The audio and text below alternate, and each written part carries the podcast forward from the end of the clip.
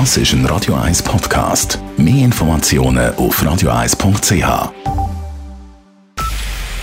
Es ist 9 Uhr.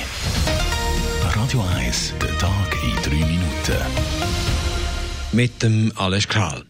Der Bundesrat plant erste Lockerungsschritte ab dem 1. März. Läden, aber auch Museen oder Außenbereiche von Zoos und Sport- und Freizeitanlagen im Freien sollen dann wieder öffnen können.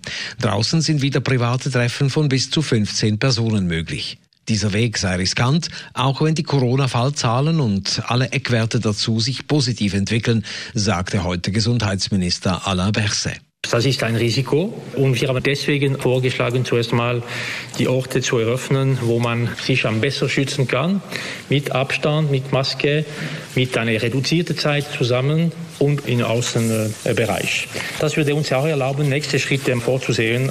Die Gastronomie darf in diesem zweiten Schritt auf den 1. April hoffen.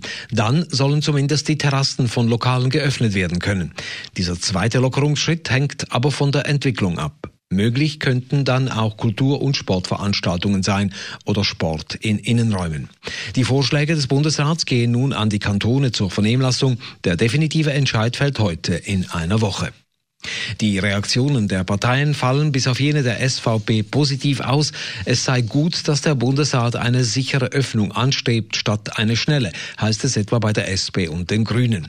SVP-Fraktionschef Thomas Eschi schreibt, es sei eine reine Willkür und eine Schikane, dass die Gastronomie nicht jetzt schon wenigstens die Außenbereiche öffnen könne.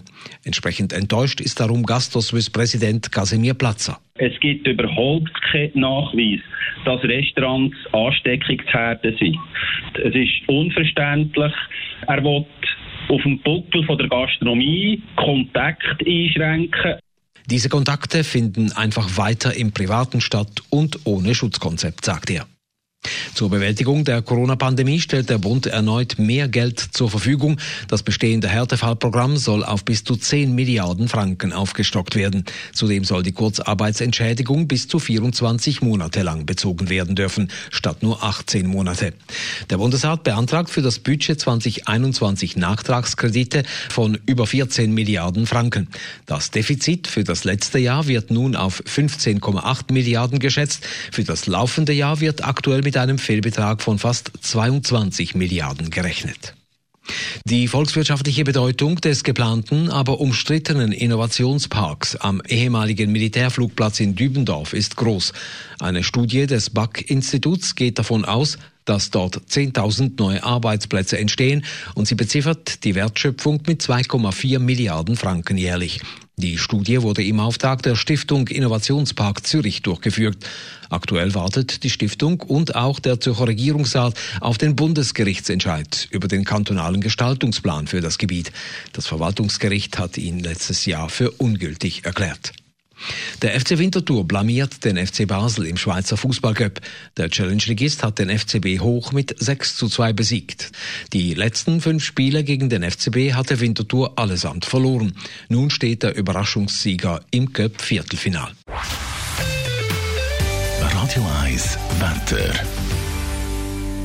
In der Nacht ist es meistens klar. Morgen am Donnerstag hat es zuerst Nebel mit einer Obergrenze bis 700 Meter.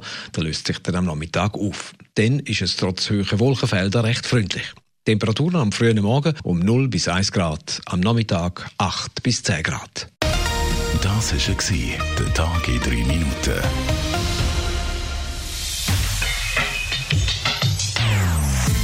Non-Stop Music auf Radio 1. Die besten Songs von allen Zeiten. Non-Stop. Radio 1.